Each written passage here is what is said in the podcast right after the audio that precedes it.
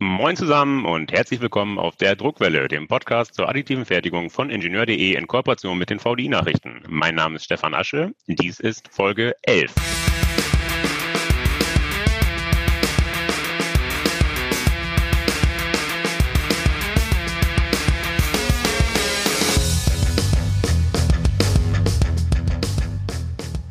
Heute geht es mal wieder um Kunststoffe. Damit wollen wir Bauteile drucken, die so fest sind, als wären sie aus Aluminium. Möglich wird das durch die Integration von Endlosfasern. Wie genau diese ins Bauteil kommen, weiß unser heutiger Gast. Er ist uns via Internet zugeschaltet aus dem hessischen Angelburg. Ich begrüße den Geschäftsführer der Mark 3D GmbH, Joachim Kasemann. Hallo Herr Kasemann, stellen Sie sich bitte selbst kurz vor. Hallo Herr Asche, Guten Morgen. Vielen Dank, dass wir heute das Gespräch führen können. Ja, Sie sind ja aus dem Norden, da muss man eigentlich Moin sagen. Sorry. Äh, Herr Asche, ja, gerne. Joachim Kasemann. Ich bin Geschäftsführer der Mark 3D. Die Mark 3D, die haben wir vor, wie viel, das muss ich selber überlegen. Wir haben ja ein neues Jahr schon wieder. Ja, fünf Jahren gegründet. Äh, ich bin ich habe keinen klassischen Studienweg hinter mir, bin mittlerweile schon 52, ein bisschen alt eigentlich. Äh, ich habe eine typische fachliche Ausbildung vor vielen, vielen Jahren mal gemacht, indem ich Späne gemacht habe, das heißt den Beruf des Drehers gelernt habe. Bin darüber im Laufe der Zeit in den Vertrieb von Zerspannungswerkzeugen gekommen, habe also subtrative Fertigung über 25 Jahre gemacht und irgendwann vor sieben Jahren kam dann ein früherer Freund zu mir und hat gesagt, pass mal auf, hast du nicht mal Lust, was ganz Neues zu machen mit 3D-Druck? Und ich weiß noch heute, dass ich den damals gefragt habe, 3D-Druck? was ist das denn? Ja, guck mal auf diese oder welche Webseite. Dann habe ich mir das angeguckt, dann sind wir beide uns einig geworden und dann habe ich wirklich vor sieben Jahren einen Cut in meiner beruflichen Karriere gemacht und bin von der subtrativen Fertigung zu der additiven Fertigung gekommen. Und wissen Sie was? Das ist eines der interessantesten Felder, wo es gibt. Okay, das ist eine, ein interessanter Werdegang. Ähm, Sie sagen, Sie sind heute Geschäftsführer von Mark 3D. Wir wollen aber über die Drucker vom US-Hersteller Mark Forged reden. Warum spreche ich mit Ihnen? Wie hängt das zusammen? Gute Frage. Wir haben da vor sieben Jahren, als wir in das additive Business eingestiegen sind, mit einem amerikanischen, großen amerikanischen Partner angefangen, diese Maschinen hier zu vertreiben.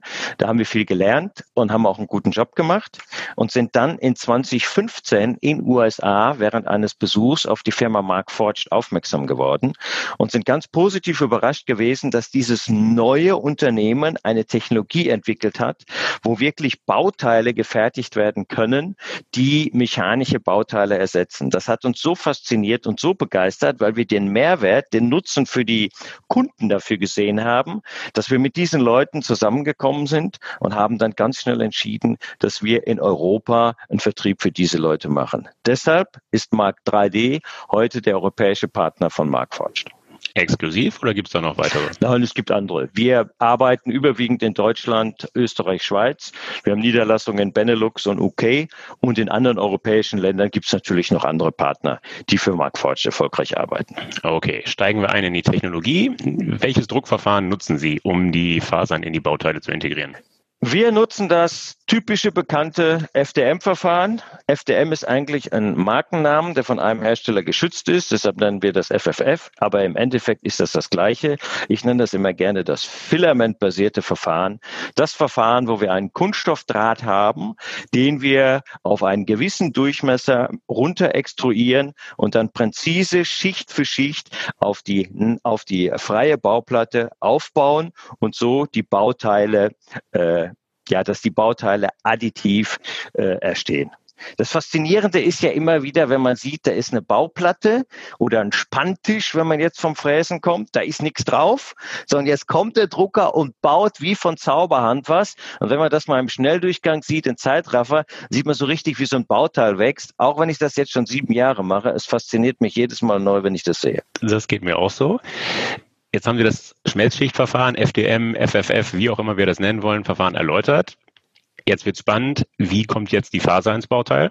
Genau. Und das ist jetzt eine ganz ganz coole Sache.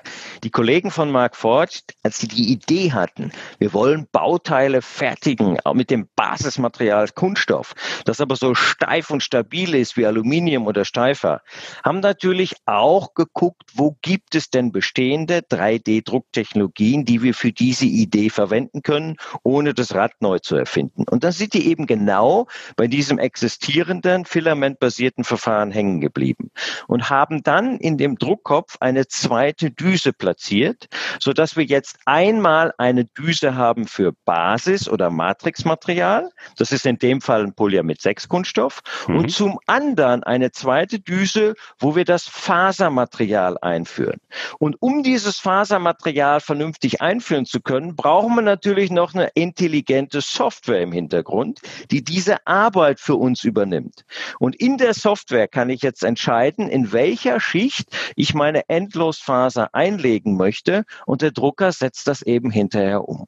Und wenn ich gesagt habe Endlosfaser, dann ist das wirklich kein Fasersegment, was ich in diese einzelne Druckschicht einlege, sondern pro Schicht eine Phase, Endlosfaser mit einem Anfangs- und einem Endpunkt. Und dadurch, dass ich wirklich in einer einzelnen Schicht eine Endlosfaser reinlege, kriege ich diese äh, enormen Stabilitäten in diese Bauteile rein.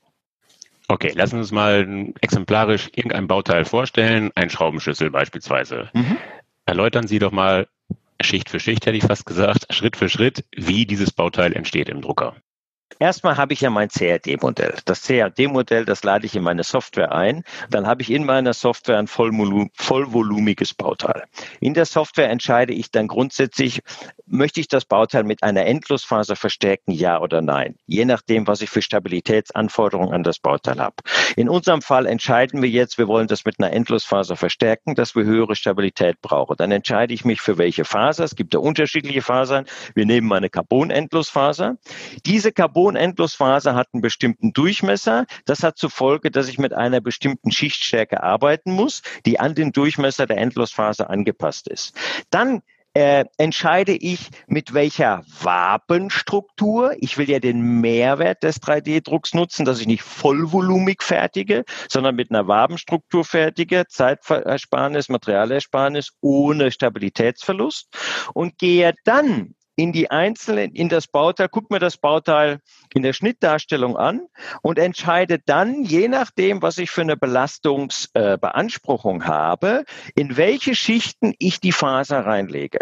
Und mit der Hilfe der Software, die mir da zur Verfügung steht, ist das wirklich ein, zwei, drei Klicks. Dann sage ich Schicht fünf, da legst du Faser rein. Von mir aus, dass die Fläche, die mir zur Verfügung steht, vollgelegt wird oder dass ich mich an der Geometrie des Bauteils, in dem Fall des Schraubenschlüssels, Schlüssels orientiere und da eben unterschiedliche Ringe reinlege mit dem Ziel, dass ich dann meine Stabilität erreiche, die ich für die entsprechende Applikation brauche. Das ist eine Sache, das ist ein bisschen Learning by Doing. Ich muss einmal das Prinzip der Software verstehen, aber wissen Sie, wenn ich das zweimal, dreimal gemacht habe, dann ist das so easy, dass das wirklich jeder kann. Okay, aber ich kann ja nicht in der ersten Schicht gleich mit der Faser anfangen. Ich nehme an, ich muss erstmal eine Bodenplatte oder sowas. Sehr guter Punkt, Herr Asche, völlig korrekt, weil ich kann diese einzelnen Faser immer, die muss eingebettet sein in das Matrixmaterial. Das kann man sich so ähnlich vorstellen, wie wenn man Carbon laminiert. Da brauche ich auch immer ein Matrixmaterial, in welchem ich das Carbon laminieren kann. Und deshalb legen wir eine eine, eine ja, wie soll man das sagen, eine Bodenschicht mit unserem Basismaterial. Je nachdem, was ich für eine Anforderung habe, sind das zwischen zwei und vier Schichten. Dann fangen wir an, in das Bauteil die Endlosfaser reinzulegen und am Ende legen wir wieder eine Deckschicht drauf. Um das ganz einfach zu machen, stellen Sie sich einen T-Träger vor oder einen Stahlträger, der hat ja, ist ja, der ist ja oben und unten breiter und in der Mitte schmaler. Und dieses oben und unten breiter, das müssen Sie sich so vorstellen, dass wir da grundsätzlich die Endlosfaser reinlegen. Das könnte man auch wie so eine Sandwich-Bauweise nennen, um dadurch wirklich die höhere Stabilität in das Bauteil zu bekommen, was aber natürlich heißt, äh, dass ich diese Boden- und die Dachschichten reinlege, aber nicht nur, sondern auch eine entsprechende Wandschicht. Ne, ich muss ja auch mal mindestens eins, zwei Wandlayer haben, damit ich meine Endlosfaser in diesen Körper der Basismaterialschicht eingebunden habe. Und innerhalb dieses Körpers habe ich dann wirklich fast endlose Freiheit, um mich damit ganz kreativ mit meiner Faser bewegen zu können. Gut, zurück zum Schraubenschlüssel. Das heißt, zunächst äh, drücke ich einmal oder drei, viermal, drei, vier Schichten hatten Sie gesagt, glaube ich, mhm. die Kontur des Schraubenschlüssels, so wie er eben von oben aussieht. Richtig. Dann lege ich beispielsweise konturnah einmal den, die Faser ein. Mhm. Wie, wieso verrutscht die Faser dann nicht, wenn ich sie mit einem zweiten Druckkopf einfach auf den gedruckten Kunststoff schon drauflege? Dann Sehr würde ich gut. denken, rutscht sie weg. Warum macht genau. sie das nicht? Genau, ganz einfach. Die Faser in sich schmilzt ja nicht. Aber ich habe ja einen Schmelzprozess. Deshalb muss ich mir was einfallen lassen. Wie kann ich die Endlosfaser dahin bringen, dass sie auch schmilzt?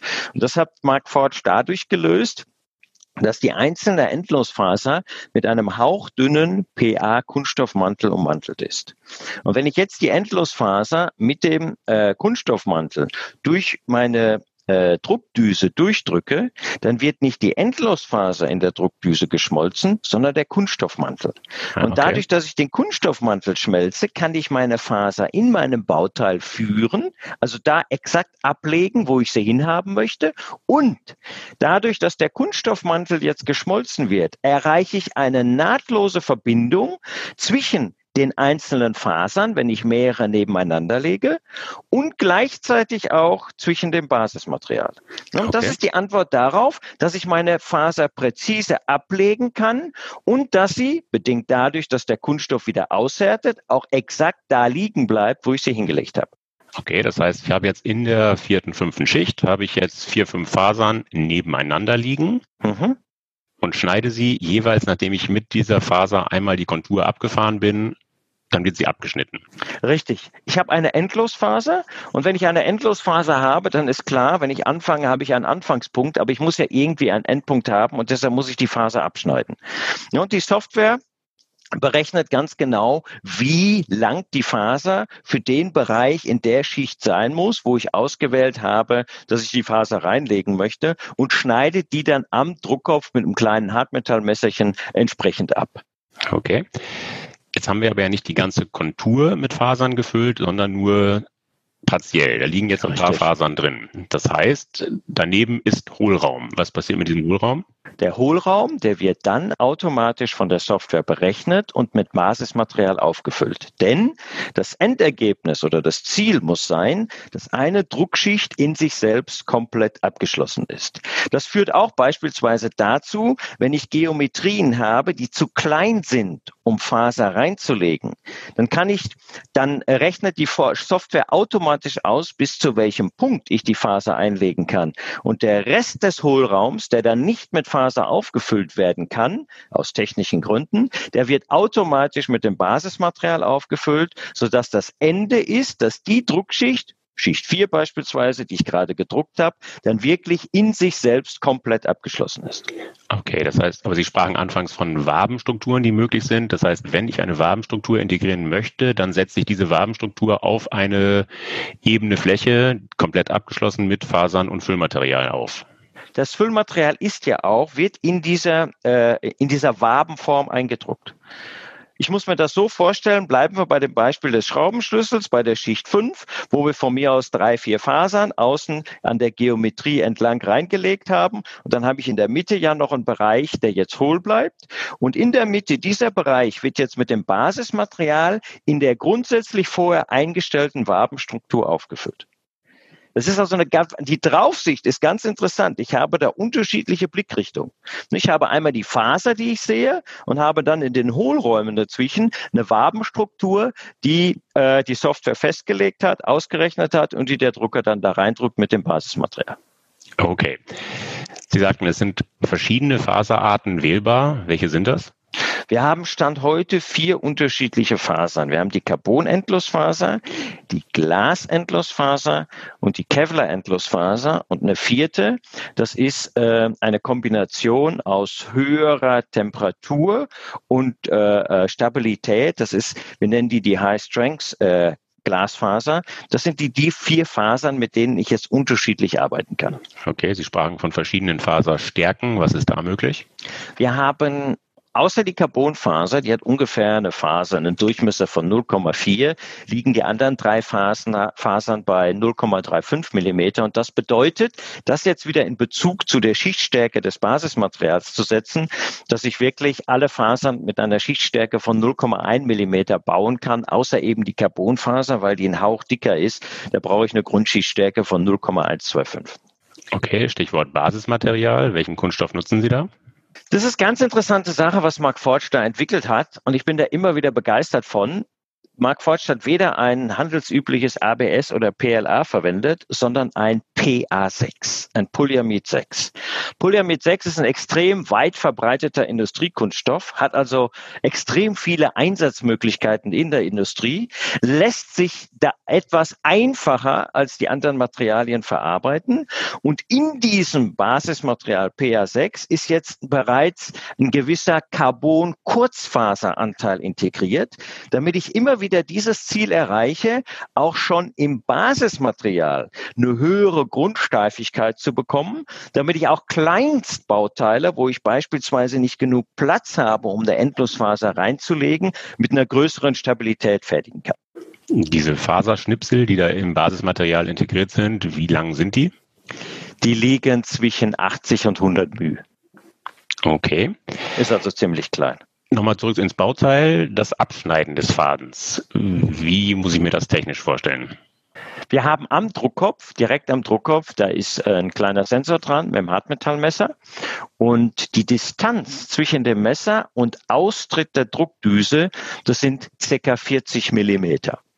Und wenn jetzt äh, die Software die Länge der Faser für die einzelne Schicht berechnet hat, dann schneidet sie 40 Millimeter bevor wirklich das Ende der Faser erreicht wird, beziehungsweise in dem Bauteil die, die, die Länge des vorgegebenen Drucks, die Faser ab, damit wirklich dann die letzten 40 Millimeter noch rauskommen. Das ist aber auch eine Grundvoraussetzung, dass ich eben kein Bauteil mit Endlosfaser verstärken kann, wo ich weniger als diese 40 Millimeter Platz habe. Ah, okay, das muss verstehe. jetzt nicht 40 Millimeter in XY sein. Das kann auch von mir aus sein 10 mal 10 mal 10, dass ich wirklich in einer Länge vier mit, mit, mit in der Gesamtlänge drei Kreise legen kann von 40 Millimeter. Ich muss einfach nur diesen Platz haben, dass ich Minimum 40 Millimeter ablegen kann, weil ich sonst nicht präzise abschneiden kann.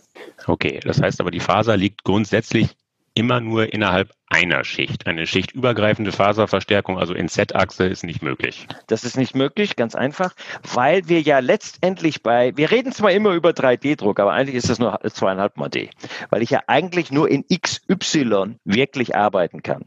Bedingt dadurch, dass ich eben bei diesem Verfahren eine Druckschicht komplett abschließen muss, kann ich Stand heute die Faser nicht in die nächste Schicht mitnehmen. Das könnte ich, wenn ich zwei, wenn ich eine der folgenden Sachen verändern würde. Entweder ein flexibles Druckbett, oder ich würde an den Druckkopf ein Robby dran bauen und hätte dann einen Druckkopf mit der Möglichkeit, um 360 Grad zu gehen.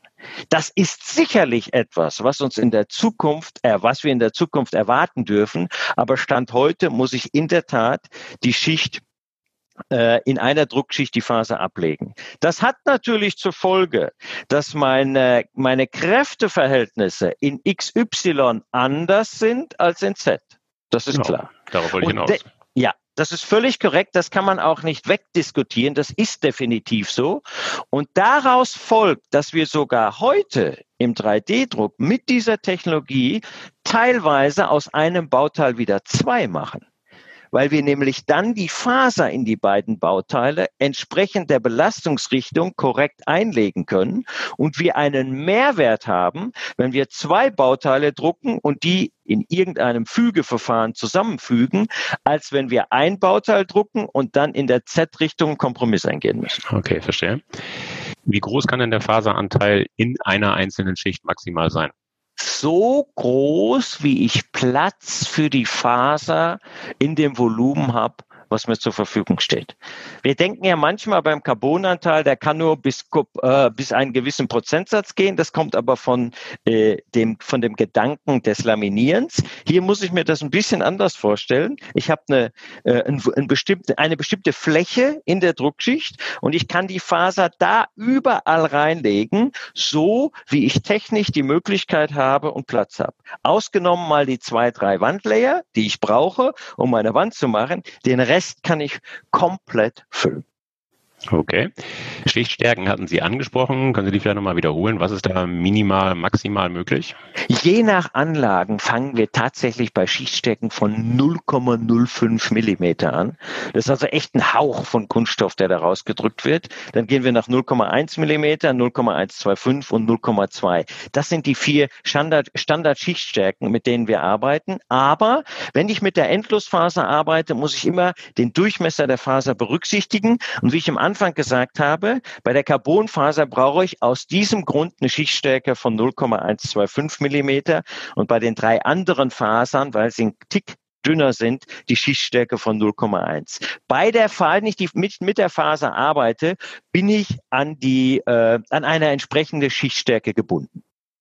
Können Sie Anwendungsbeispiele nennen? Bauteile, die mit Hilfe dieser Technologie hergestellt, sinnvoll hergestellt werden können? Oh, wahnsinnig viel äh, ein, ja wirklich, ein Riesenbereich es ist alles, ich nenne das immer anders gesagt, ich nenne das immer gerne so. Alles das, was wir heute zersparen müssen, aber nicht zersparen wollen, weil es die Stückzahl zu klein ist, weil der Aufwand zu groß ist oder wie auch immer. Das sind grundsätzlich alles Bauteile, wo es sich lohnt, drüber zu gucken, um festzustellen, ob sie sich wirklich mit dieser Technologie 3D drucken lassen. In diesem, wenn Sie das ein bisschen runterbrechen, dann ist ein Riesenbereich der gesamte Bereich der Betriebsmittelfertigung. Sie haben hier eine Aufnahme, da eine Vorrichtung. Sie haben fürs 3D-Messen Vorrichtungen. Das sind überwiegend alles Bauteile, die individuell gefertigt werden. Denken Sie an jeden Roboter, der zwei, drei Greifer hat. Das sind in den meisten Fällen aluminiumgefräste Bauteile, die in Kleinstserien äh, äh, gefertigt werden. Das sind alles Bauteile, die idealerweise preiswerter und schneller und effektiver hiermit gedruckt werden können. Aber Dadurch, dass wir hier in dem Bereich einen offenen Bauprozess haben, können wir in den Bauprozess eingreifen. Und das ist eine, ja, wie soll ich das sagen, eine extrem coole Sache. Beispielsweise, Sie haben ein Kunststoffbauteil und Sie müssen da ein stabiles Gewinde drin haben. Dann können wir jetzt einmal das Gewinde drucken. Aber mit dem Verfahren Gewinde drucken ist schwierig bei allem, was unter M16 ist. Klare Aussage. Wir können dann hinterher einen Gewindebohrer nehmen, können das Gewinde reinschneiden. Ja, dann haben wir aber immer noch ein Kunststoffgewinde. Das können wir nie mit dem Stahlgewinde vergleichen. Die Ideallösung ist, ich konstruiere die Fläche für eine beispielsweise Sechskantmutter, halte den Druckprozess bei der Schicht 75 an, wo die eingelegte Mutter maximal bündig mit der letzten Druckschicht ist, lege die Mutter ein und drucke weiter. Das heißt, ich habe ein eingedrucktes Bauteil und somit eine äh, höhere integrierte Funktion in dem Bauteil. Wenn Sie noch ein anderes Beispiel mal machen, Sie können sogar intelligente Vorrichtungen bauen, indem Sie einen Sensor beispielsweise in so ein Bauteil einlegen und dadurch eine wesentlich höhere, ja, wie soll ich das sagen, Intelligenz in das Bauteil machen. Okay, also die spannend. Möglichkeiten da, die sind genial. Viele Möglichkeiten, viele Anwendungsfelder. Klingt wahrscheinlich für viele Unternehmen interessant. Was müssen diese Unternehmen bezahlen, um diese Technologie nutzen zu können? Was, kostet, was kosten die Drucker? Heute gibt's leider nichts mehr umsonst, oder? Spaß beiseite. Was wir hier haben, das sind natürlich, der, der, der Begriff Drucker ist aus meiner Sicht manchmal so ein bisschen, oder auch 3D-Druck, ein bisschen in die falsche Richtung führend. Letztendlich haben wir ja hier nicht irgendwie so ein kleines Gerätchen, was wir in die Ecke stellen, sondern mit dem, was wir hier machen, haben wir eigentlich den preiswertesten Facharbeiterkollegen im Unternehmen. Denn er nimmt uns die Arbeit, die ein hoch ausgebildeter und gut bezahlter Kollege am Bearbeitungszentrum macht, die nimmt er uns eigentlich mannlos ab. Wenn wir in diese Technologie einsteigen wollen, dann müssen Sie mindestens mit 25.000 Euro rechnen. Und dann ist die Grenze nach oben bis knapp 100.000 Euro offen. Okay, die Materialien, die muss der Kunde auch über Marktforge bzw. Markt 3D beziehen oder kann er sich da am Markt bedienen? Nein, Und aus einem ganz einfachen Grund. Die, die, die Philosophie von Mark Forged ist Plug and Play auf industriellem Niveau. Das heißt, das Ziel ist, dass letztendlich jeder, ob mit großer oder weniger großer technischen Ausbildung, Verständnis etc., in der Lage sein muss, ein kompliziertes Bauteil zu fertigen. Punkt eins. Punkt zwei. Wir wollen nicht, dass der Kunde lange probieren muss mit den äh, Fertigungsparametern, sind die richtig, sind die nicht richtig, sondern das Ziel muss sein, wie beim Jäger, der erste Schuss muss sitzen. Und das funktioniert aber nur, wenn Sie als Hersteller sicherstellen können, dass die entsprechenden Maschinenparameter optimal eingestellt sind. Und das können Sie nur garantieren, wenn Sie wissen, welche Materialien benutzt werden. Aus diesem Grund hat Mark Forged ein, ja, ein gesamtes Ökosystem. Eigene Softwareentwicklung und Herstellung, eigene Materialentwicklung und Herstellung und eigene Maschinenentwicklung und Herstellung. Und das ist der Grund, warum wir sagen, wir öffnen die Maschinen nicht für frei zugängliches Material, sondern nur für das Material, was selber entwickelt und gefertigt wurde, weil für dieses Material die optimalen Parameter in allen Maschinen voreingestellt sind. Und das gibt dem Kunden die Einfachheit auf der einen Seite und die Sicherheit auf der anderen Seite, wirklich sofort zum entsprechenden Ergebnis zu kommen. Diese Einfachheit und Sicherheit muss er mit Sicherheit bezahlen. Was kosten ja. die Materialien? Materialienkosten sind das Basismaterial äh, mit der Kurzfaser. Da liegt der, der Kubikzentimeter Bauvolumen bei 26 Cent. Das ist mhm. sekundär. Das ist okay. sekundär. Wissen Sie, und der Vergleich ist ja letztendlich immer mein Bauteil, was ich bisher mechanisch gefertigt habe. Mhm. So, und wenn ich das oft gegenüberstelle, ich gebe Ihnen mal ein Beispiel, was mir, was äh, in den letzten Tagen mir ein, ein Kunde äh, gegeben hat. Da war irgendein Metallteil, was ein Ersatzteil in einer Produktionsmaschine ist, was regelmäßig ausgetauscht wurde. Fertigungskosten heute oder Bezugskosten, Beschaffungskosten des Kunden heute 8000 Euro. Mhm ein bisschen konstruktiv verändert, an die Fertigung für die Maschinen angepasst. Fertigungskosten heute 3D gedruckt 500 Euro. Gleicher okay. Einsatz. Okay. Sie haben die Preis, Preise pro Kubikzentimeter jetzt angegeben. Wie groß können denn die Bauteile maximal sein? Das heißt, wie groß ist der Bauraum? Bauräume. Wir unterscheiden im Augenblick zwischen zwei unterschiedlichen Bauräumen. Der eine, der kleine Bauraum, hat äh, eine Länge von 320, eine Tiefe von 132 und eine Höhe von 154 Millimeter. Ich sage immer, das ist Volumen so ungefähr wie Schuhkartongröße 43. Oder wenn Sie das in Liter umsetzen, dann sind das 6,5 Liter Bauvolumen. Okay. Der zweite Bauraum, der uns zur Verfügung steht, ist 320 Länge, 270 Tiefe und 200 Millimeter Höhe. Der ist knapp dreimal größer als der andere. Hier liegen wir bei 17 Litern. Und die Bauteile, die wirklich von der Größe in die beiden beschriebenen Bauräume hineinpassen, die kann ich Stand heute von der Größe drucken. Aber wenn ich jetzt ein längeres Bauteil habe, beispielsweise ich habe ein Bauteil, ist ein Meter lang, weil ich das bisher als Alu-Bauteil gefräst habe, dann kriege ich das natürlich nicht in den Bauraum. Und dann gehen wir heute her und teilen dieses Bauteil, machen also aus einem drei beispielsweise und fügen die hinterher mit bestehenden Möglichkeiten. Und wir haben eine ganze Reihe von Beispielen, wo das wirklich immer noch preiswerter und effektiver ist, als dieses lange Aluminiumtal aus dem Vollen heute zu fräsen. Also ich muss da auch ein bisschen kreativ sein bei dem einen oder anderen Bauteil und darf mich da nicht durch die erste vermeintliche Einschränkung des Bauraums einschränken lassen, sondern muss mir auch teilweise Überlegungen stellen, macht es echt Sinn in dem Fall, das Bauteil zu teilen und hinterher zu fügen. Okay, wie schnell ist der Druckprozess? Welche Aufbauraten sind da möglich? Wir haben kein High Speed. wir gehen nicht mit, doch mit Vollgas, ja, aber äh, nicht mit High Speed. Das, das Ziel, was wir haben, ist ein qualitativ hochwertiges Bauteil. Und das heißt, dass ich in meinem Bauprozess einen Tick langsamer fahre oder fahren muss, als ich das eventuell gewohnt bin. Sie können davon ausgehen, dass wir eine Vorschubgeschwindigkeit von ungefähr acht Millimeter pro Sekunde haben. Jetzt kann ich aber, bedingt durch die Weiterentwicklung der Software, daran optimieren. Weil wenn ich ein Bauteil habe, wo die Oberfläche entscheidend ist, ist es ja völlig egal, wie das innen drin aussieht, wie die Wabenstruktur gefertigt ist. Und wir haben mittlerweile einen sogenannten Turbo Speed entwickelt. Da werden wir da, wenn wir, wenn wir uns in der Software für diesen Turbospeed entscheiden, dann wird die Software innen drin in dem Bauteil, also die Flächen, die nicht oberflächenbezogen sind, äh, die doppelte Geschwindigkeit fahren. Das hat dann nichts mit der endgültigen Bauteilqualität zu tun. Da fahren wir unsere normale äh, Geschwindigkeit, damit wir die Oberflächengüte hinkriegen. Aber innen drin bauen wir doppelt so schnell auf. Dadurch haben wir dann eben einen erheblichen äh, Zeitvorteil. Gut, aber 8 mm pro Sekunde, das klingt in der Tat nicht nach äh, ICE-Tempo. Äh, das umgerechnet in, was weiß ich, Kubikzentimeter pro Stunde. Haben Sie da eine Angabe? Jetzt nageln Sie mich. Jetzt muss ich das erste Mal passen. Ich weiß es echt im Augenblick nicht. Ich okay. müsste nachgucken, aber es gibt irgendwo den Wert. Gut, äh, anderes Thema. Sie hatten die Software jetzt mehrfach angesprochen. Die ist offenbar ziemlich intelligent. Ja. Ist die im Maschinenpreis enthalten? Ja. Weil okay. ohne Software keine Maschine, ohne Software kein Ergebnis.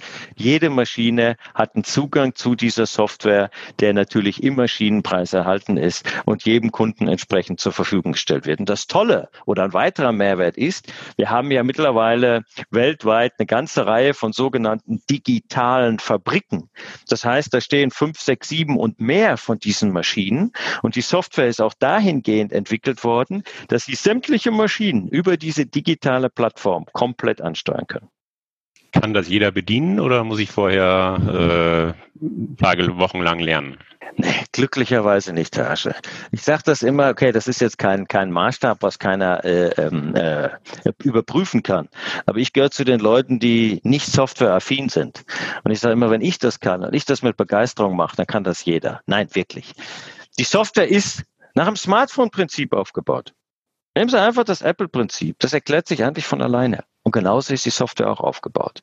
Wenn Sie da mal einmal reingegangen sind und haben selber mal die ja letztendlich selbstführenden Funktionen angeklickt und äh, das Prinzip verstanden, wie die Software aufgebaut ist, dann brauchen Sie beim ersten Bauteil, um das zu generieren, zehn Minuten und beim fünften Bauteil machen Sie das Ganze mit weniger als fünf Minuten. Also echt simple und easy. Okay. Nochmal zurück zu den gedruckten Bauteilen. Haben Sie da Materialeigenschaften, Daten zu Festigkeit und so weiter? Ja, die liegen alle vor, sämtliche mechanischen Eigenschaften für die einzelnen Materialien, die liegen vor, die brauchen wir, weil die Konstrukteure und Ingenieure müssen das ja als Basis nehmen, um eben ihre entsprechenden Berechnungen zu machen.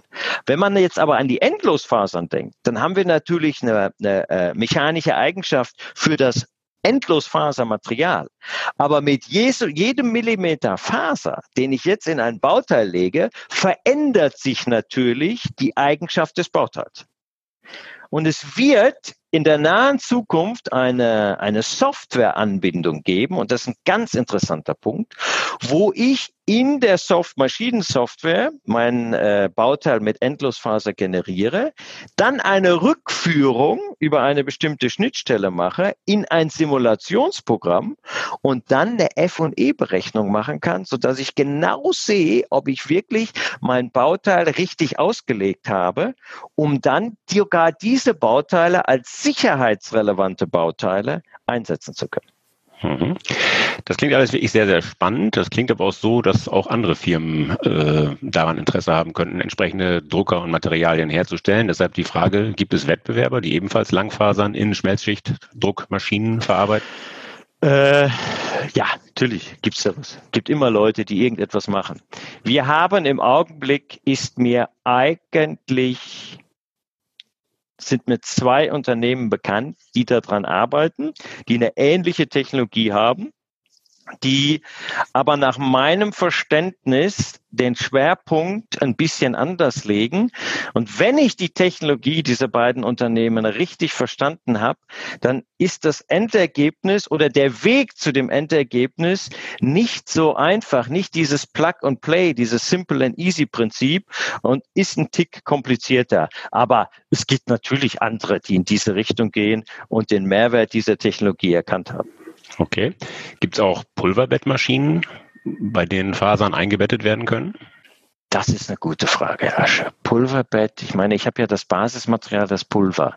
Äh, Fasern einbetten, ja, aber natürlich können da nach, keine Endlosfasern eingebettet werden, weil ich ja die Grundsatzvoraussetzungen nicht habe, weil ich Pulver habe. Aber es gibt mittlerweile einige Pulverhersteller, die haben Pulver mit äh, Kurzfaser entwickelt. Das sind unterschiedliche Kurzfaseranteile in diesen Pulvern, sodass mit dem Pulverbettverfahren natürlich auch durch diesen Kurzfaseranteil in dem Pulver Bauteile gefertigt werden können mit einer entsprechend höheren Stabilität. Das können aber ja nun wirklich nur winzige ja. Faserschnipsel sein. Ja, ja, aber das macht okay. sich wirklich bei den Bauteilen bemerkbar. Aber Endlosfaser, ich meine, da diese Stabilität, die ich in der, durch, durch das Einlegen der Endlosfaser kriege, die kann ich durch kein Einlegen mit irgendwelchen Schnipseln oder Mikrofasern oder wie auch immer hinkriegen. Klar. Und das kann ich eben nur machen, wenn ich eine Technologie habe, wo ich dann wirklich mit einem Draht, mit einem Faden, wie wir auch immer das nennen wollen, arbeiten kann.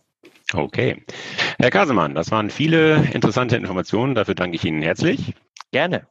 So, liebe Hörer, das war sie, die Folge 11. Ich hoffe, dass sie Ihnen gefallen hat. Dann empfehlen Sie uns gerne weiter. Sie finden die Druckwelle überall dort, wo es gute Podcasts gibt, also etwa auf Podigy, Spotify, iTunes, Google Podcast, Amazon Music Podcast und natürlich, last but not least, auf ingenieur.de.